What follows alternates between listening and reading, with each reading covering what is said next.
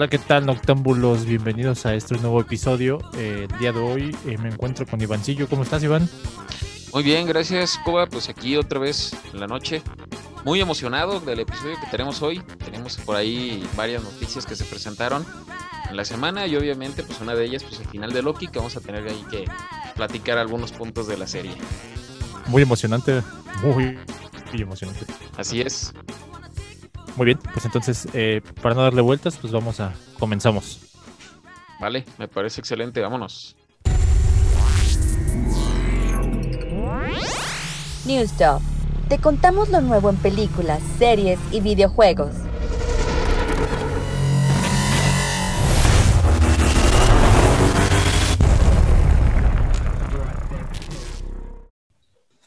Muy bien, pues este, el primer, este, la primera nota de, de New Stuff que traemos por ahí. eh, ¿A ti te gusta eh, las figuras de Marvel, las figuras de acción?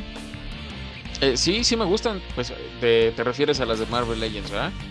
Que no soy tan fan de las figuras de acción, sin embargo, cuando yo era niño sí tenía, híjoles, bastantes. Ya, ya no tengo, eh, de alguna manera se fueron perdiendo con el paso del tiempo, pero eh, coleccioné desde Caballeros del Zodiaco hasta eh, figuras de Alien. Entonces eh, era muy, muy, muy fan. Eh, yo creo que me pasé al lado, al lado de la música, pero veo que tú sí eres. Entonces traigo el día de hoy una, una figura del Hashlab de Marvel Legends, que es del, ni más ni menos que Galactus. Este, este ente devorador de, planetas, de mundos. Eh, y bueno, pues este, antes de darte el precio, te voy a, te voy a comentarte. eh, sale en diciembre de 2022 y bueno, está inspirado en el cómic de los Cuatro Fantásticos número 49. Ya sabes que pues todo eso lo llevaba Stan Lee y con los trazos este Jack Kirby. Marvel Legends se caracteriza por sacar cosas 100% coleccionables. O sea, no, no son los clásicos juguetes eh, que abres de las cajas y puedes empezar a jugar con ellos, ¿no? O digámoslo así, un, juguete tanto para niños. Yo creo que está dirigido más que nada a, una generación un poquito más madura, precisamente pues de, de los que les gustan los juguetes. Entonces, este, creo que esta figura eh, tiene, tiene bastantes cositas. No sé ahí si, si me puedes decir un poquito qué es lo que trae. Sí, mira, este eh, trae, trae, bueno, es una medida de 32 pulgadas, son como 81 centímetros más o menos. Vamos. Eh, Sí, sí, sí, no, sí. 82 centímetros de, de- de estatura. Ándele.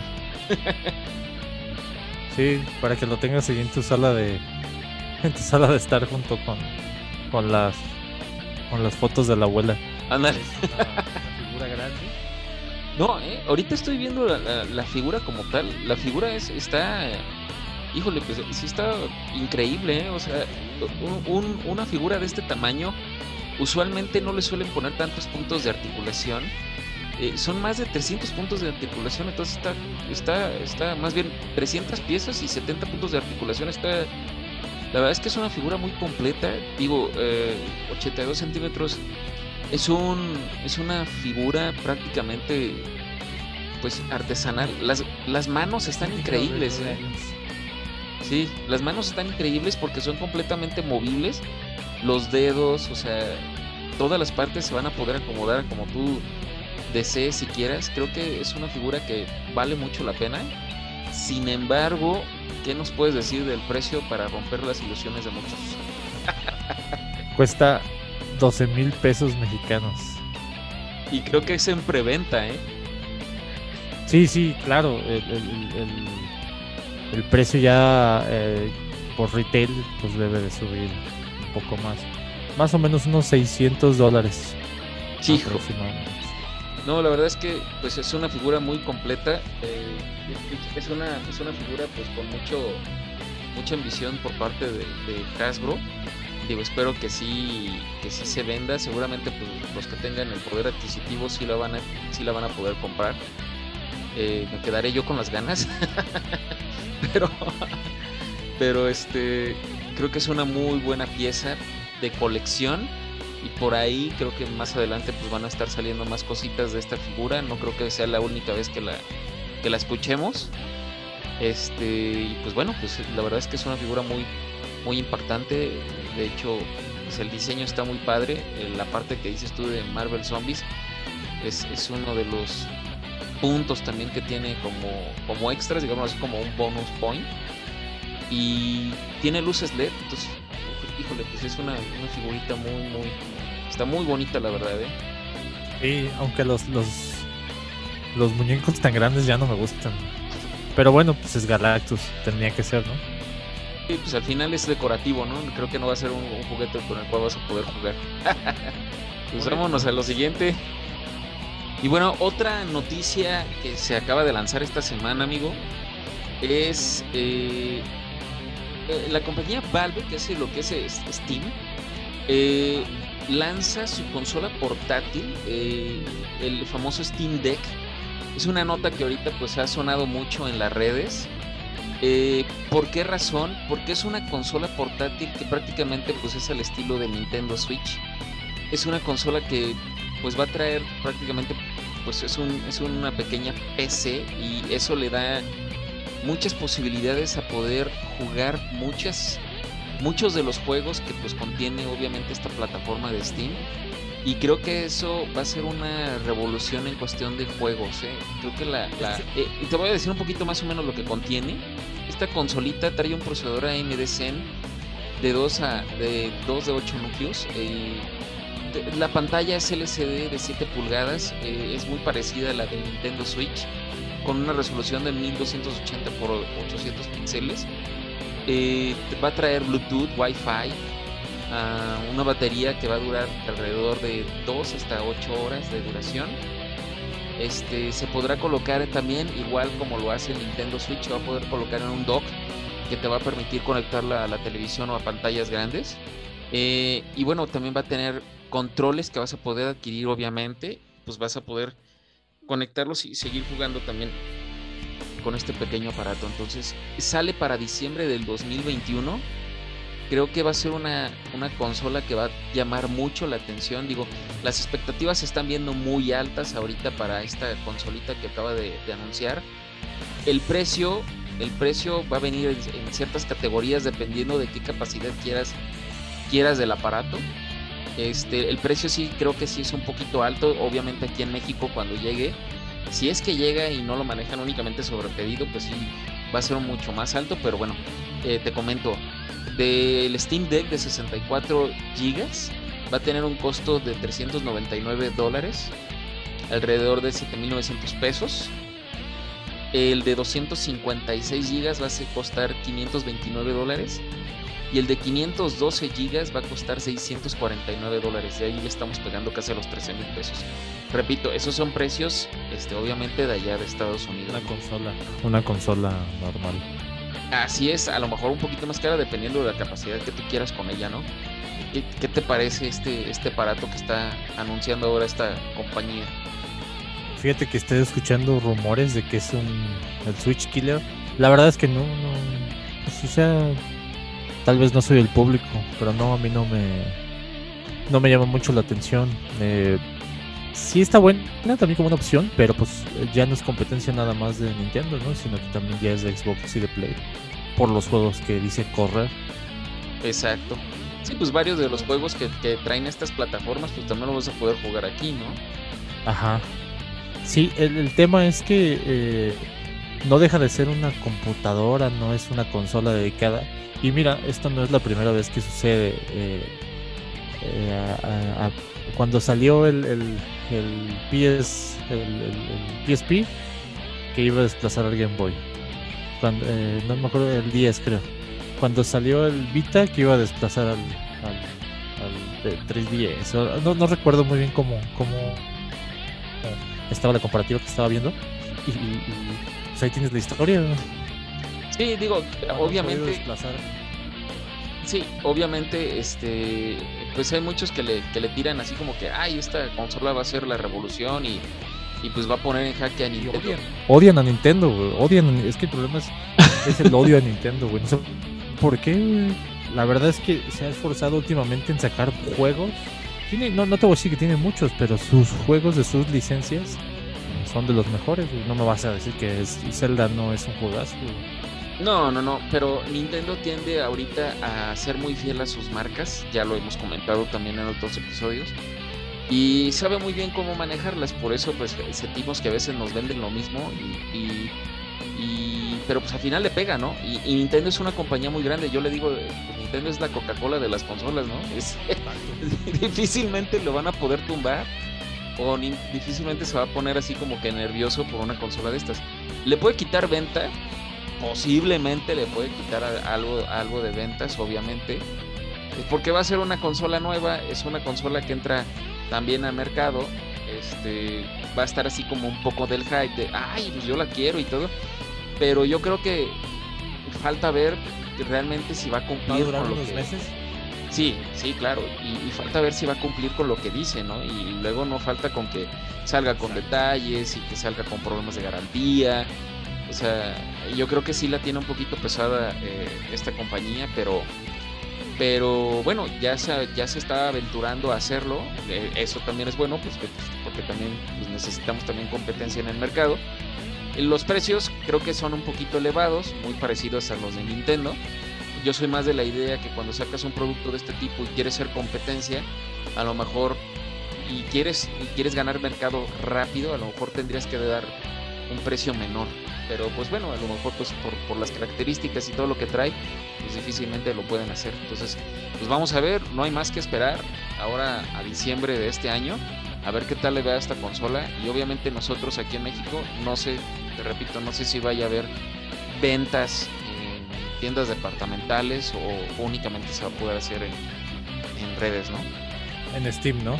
Sí, fíjate que eh, yo ya estoy viendo a los retailers de aquí de México así saboreándose porque la van a dar en 18 mil pesos, ¿no? Es este. La verdad es que siempre ha sido así y, eh, eh, aunque Steam se maneja con un. El precio del, del, dólar que maneja Steam es más barato, según tengo entendido, ¿no? Es más bajo. Más bajos, entonces este, eh, a lo mejor se respeta y la puedes comprar desde ahí, desde la misma página de ellos, ¿no?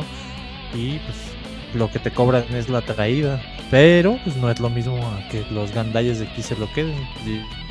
Yo preferiría mil veces darle dinero directo a ellos. Pero te digo, yo no soy ese mercado, yo no la compraría. No he comprado Play 5 por lo mismo de que estoy esperando que salga una revisión. O por lo menos que, pues, que haya por lo menos en el mercado, ¿no? Para comprar. Eh, sí, que lo bajen un poquito de precio, ¿no? también ahorita sigue alto. Sí, no, no no me urge comprar ahorita la consola, sin embargo, este no creo que o sea va a suceder que va a ser una, una maravilla los primeros meses y se va a pagar solito.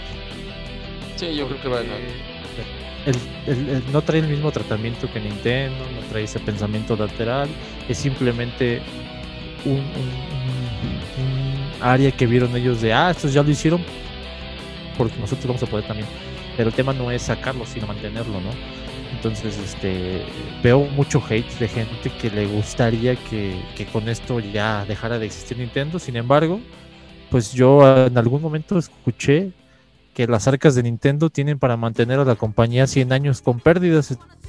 Entonces, pues hay que se queden sentados esperando, ¿no? no, aparte Nintendo, pues tiene la, la marca más redituable de, del mundo que le genera 400 millones al año sin ni siquiera hacer otra cosa más que pues, estar sentado, que es, que es Pokémon. Entonces con eso, con eso, con eso puede hacer lo que quiera Nintendo. Entonces, este, pues sí la tiene difícil, pero pues esperemos cómo le va. Eh, sí es una noticia pues importante porque pues al final es una consola que vas a poder correr con muchos de los juegos que están ahorita en el mercado, eh, que Nintendo no los tiene, eh, por eso yo creo que también pues es como que, ay, ahí viene el, el Steam Deck, pues vamos a ver. está chido, ¿eh? Ajá, eso, está chido como para que te lleves tus juegos a casa de tu amigo y los puedan jugar. Habrá que ver si cumple con todo lo que dice, ¿no? O sea, que no se caliente, que no... Eh, ya sabes, ¿no? la, infinita posibilidad de cosas que puedan suceder. Este, pero... Em, pues a ver qué pasa y si vale la pena, pues no, no estaría de más pues, hacerse de una en el futuro, ¿no? Sí, igual, cuando ya estén más baratas.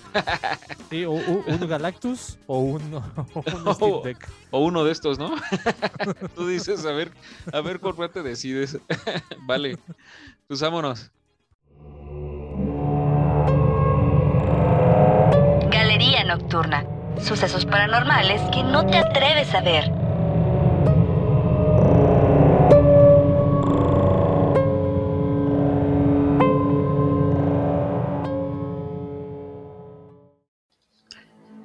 La leyenda de Ukuki. La historia cuenta que en 1918, una pequeña niña de 3 años con el nombre de Kikoko Sokuki recibiría una muñeca de regalo por parte de su hermano mayor, a la cual nombraría con el nombre de Okuki. La pequeña se encontraba enferma, así que al morir, cuenta la historia que sus padres colocaron a Okuki en el altar, lo que haría que supuestamente esta muñeca absorbiera el alma de la pequeña niña. Y es aquí cuando el misterio se vuelve más controvertido, ya que a partir de este momento, Okuki comenzó a tener crecimiento de cabello sin explicación alguna. Esto haría que la familia tuviera miedo y decidiera entregar la muñeca a un templo, ya que por miedo a que la muñeca no solo presentara el crecimiento de cabello, sino que también pudiera comenzar a presentar otro tipo de manifestaciones. El día de hoy, la muñeca se encuentra en un templo como atracción en Hokkaido, Japón, en donde es visitada por miles de curiosos con la intención de ver el inexplicable fenómeno.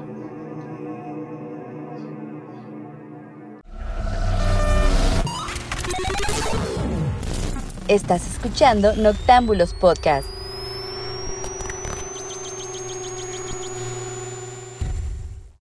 Bueno, ya estamos en esta sección de la recomendación retro. Ah, ahorita la película que traemos es una película de 1980. Es una película de culto. Es poco conocida. A lo mejor los que sí son amantes del, del terror y les gusta, a lo mejor sí la conocen. Pero bueno, estoy hablando de la película de Holocausto Caníbal. Esta película es una película muy controvertida. es dirigida por un italiano, es Ruggero Deato. Eh, este, este director, cuando empezó a filmar esta película o quiso realizarla, tuvo muchos problemas eh, por cuestiones de permisos. eh, pues obviamente lo que quería realizar, como lo dice su nombre, era una película pues gore, gore un poquito pues este fuerte. Incluso cuando la llevó a cabo, pensaban que la película era real, de, tan, de tan buenos que son los efectos para ese tiempo y el lugar donde las, las filmó, eh, pensaron que era, que era real esta película y que más bien se trataba de un documental, de un documental. Entonces sí llegó a tener muchos problemas legales este, este director. La película fue prohibida en varios países. eh, y bueno, la, fue filmada en, en Colombia. Eh, un poquito en contexto de la película, de la trama, pues eh, hace que la historia trata de un grupo de reporteros que viajan precisamente al Amazonas, en Colombia, este, a un lugar que lo denominan en la película como Infierno Verde, y pues hacen un, un documental sobre las Que hay una película que se llama Green, Green Inferno, ¿no? Sí, de, de, de Eli Roth. Después que salió un poquito más actual, precisamente. Eh, pero no, o sea, obvia- obviamente ya, ya con efectos de, un po- un poquito ya de esta época, ¿no? Completamente una cosa distinta a lo que fue el impacto de, Holocausto Caníbal, ¿no? Tú, tú sí la conoces, obviamente. Sí, sí, sí. Este ya tiene bastante que la vi. eh, no, no, no había nacido cuando, cuando, cuando salió la película, pero eh, fíjate que la vi con unos primos que en ese momento pues estaban estaban como lo hicimos nosotros en su momento, ¿no? Buscando películas de todo tipo, ¿no? Y, desde las de Viernes 13 hasta hasta las películas más más este eh, populares de esos de esos tiempos. Eh, ah, te estoy hablando de los 90, 97, eh, consiguieron esta película en un, en un VHS, en un VHS pirata. Eh, bueno, comprado más bien allí en México, en, Tepito. Y, la vimos eh, pensando que era una película de terror y, al principio como que aburrió porque esperábamos otra cosa. Pero cuando empezamos a ver lo demás, o sea, sí, sí, pues, pues desde que matan a los animales, ¿no? Hasta que sale todo el, tema de, de, que matan a los, a, los eh, protagonistas, que de hecho tanto fue el furor que el mismo director les pidió que se escondieran, ¿no? Para que pensaran que sí era real. Sí, sí, sí. Sí, precisamente lo que tú comentas, esta, estas escenas que tiene de los animales que supuestamente son, pues, digámoslo así, pues asesinados o, o, matados dentro de la película, eh, había muchos comentarios de que eran animales reales eh, y que pues eran pues mutilados enfrente de, de, las cámaras. Entonces, eh, uno de los puntos legales que tuvo precisamente este de Deato es, es que se metió muchos problemas con las asociaciones protectoras de animales, queriendo prohibir la película porque pues, mostraba muchas cosas grotescas acerca de, de, los animales que aparecen ahí, ¿no? Entonces, son, son imágenes fuertes eh, otras más son lo que les pasa a los jóvenes dentro de, la tribu con la que se topan. Eh, y te digo, pues pensando que pues es un, es un documental de una historia que realmente ocurrió, ¿no? Cosa que pues no, no fue así, pero el impacto que te deja el ver la película, pues piensas que, que sí, que sí está pasando realmente, porque realmente está, está bien hecha. O sea, no es una película como tú dices al principio, te sacas un poquito de onda del, contexto de la historia y dices, ah, caray, pues de qué trata, y de repente empiezan a pasar este tipo de cosas, ¿no? Sí, sí, la forma en que, es que sí parece, en ese tiempo, pues no había internet para investigar y todo realmente era posiciones, al punto en el que eh, se crean muchos mitos que pues solo la gente que está involucrada lo sabía. Entonces, pues sí, fue, más la fama de eso que la calidad de la película. Sí, ¿eh? Sí, eh, de hecho, cuando la quiso este, sacar em, de dato ya a los cines, pues sí se encontró con muchas trabas porque no había productoras que realmente quisieran distribuir la película. Eh, sí tardó un poquito en, en poder eh, lanzarla a varios países. En, en su país como tal, bueno, pues salió en el 80, pero mm, creo que sí tuvo muchas, muchas cosas en contra Holocausto Caníbal. Eh, no es una película que puedes conseguir fácilmente, no, no lo es.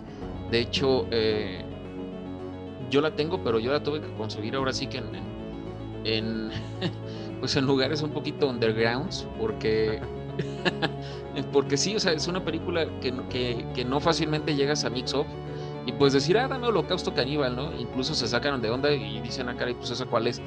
Porque no es una película comercial. Creo que sí tienes que, buscarle un poquito para poder dar con ella. Este. Y poderla ver, ¿no? Es una película, como digo ya, de, culto. No es una película fácil de ver, sí, no, no, no es como que muy digerible. Eh, por lo mismo de, lo grotesco de la película, ¿no?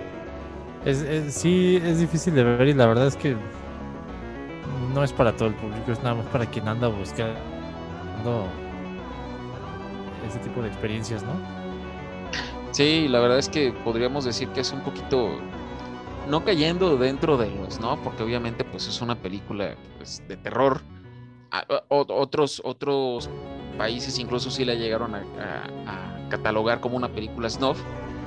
Pero pero no, no es así, no es para cualquier persona, no es para personas que tienen estómago sensible, sí es, es, fuerte, pero bueno, eso habla de la calidad de la película y del por qué pues es una película de culto y a los que les gusta el terror, pues que la, tienen que ver.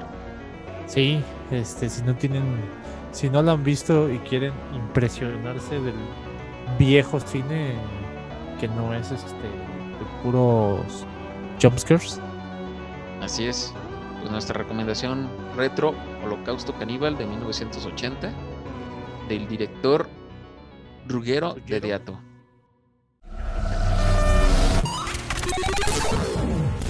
Estás escuchando Noctámbulos Podcast.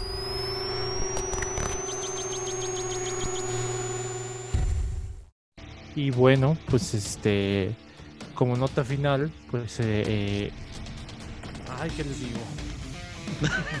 Eh, eh, es que es que sí me gustó mucho la serie y ya saben de qué hablo, de, Loki.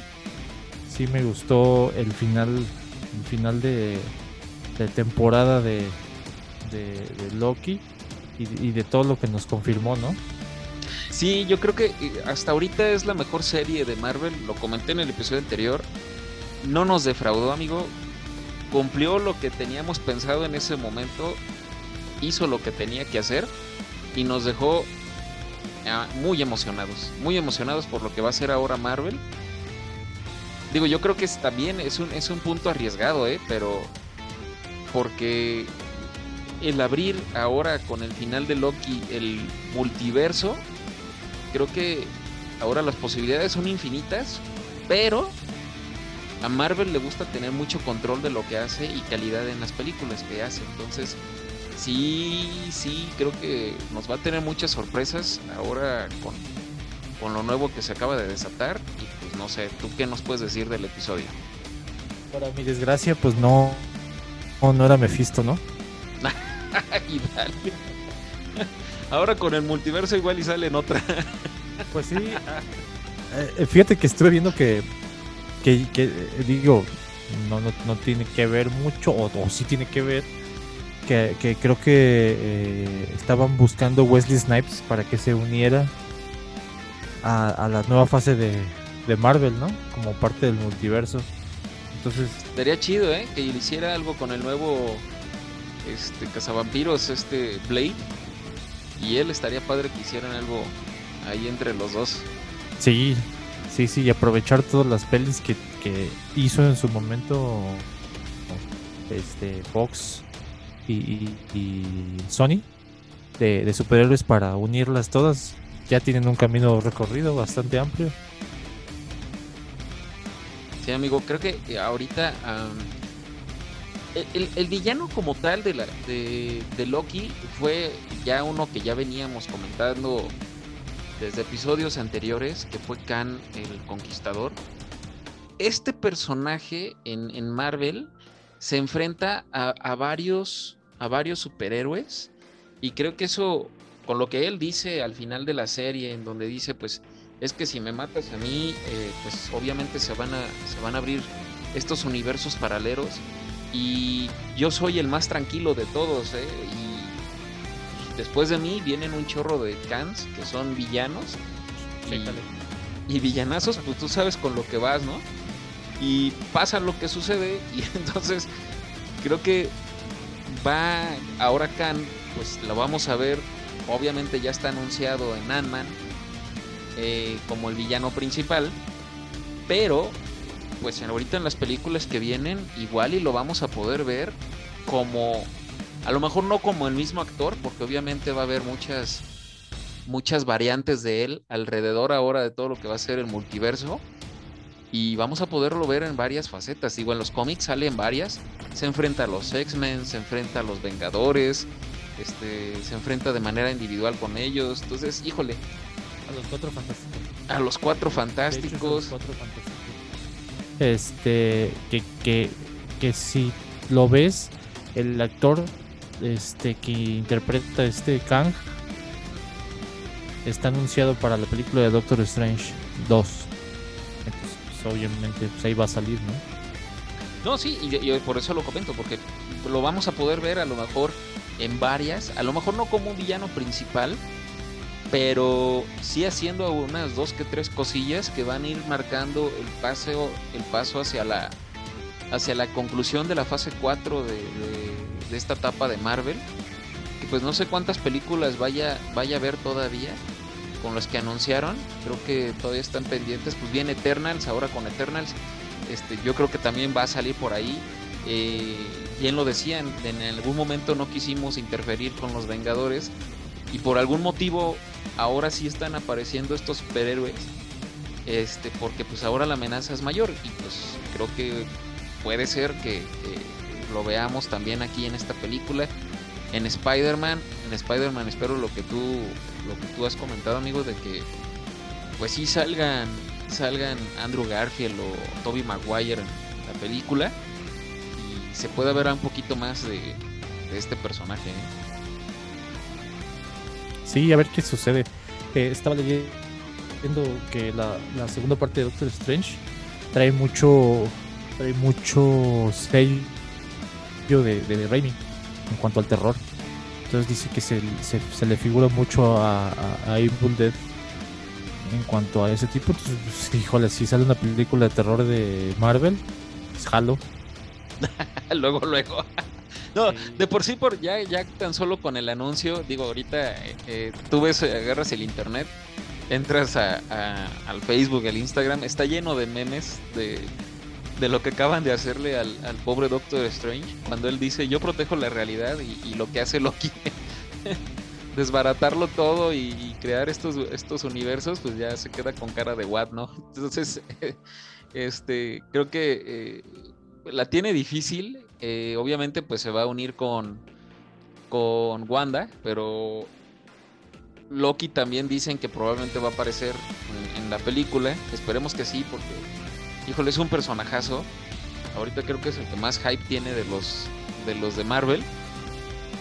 Eh, y ojalá, y ojalá pues.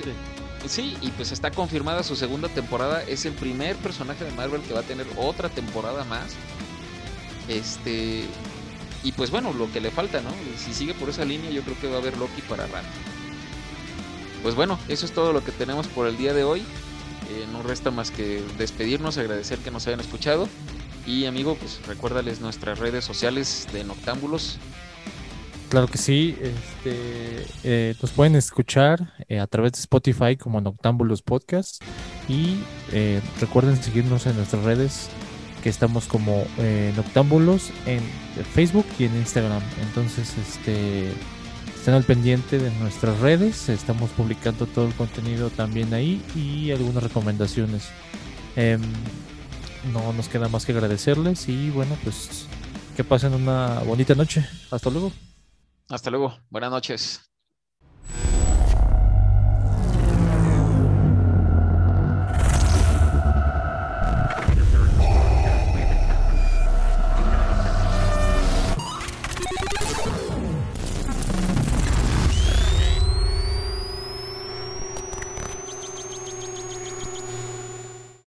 Noctámbulos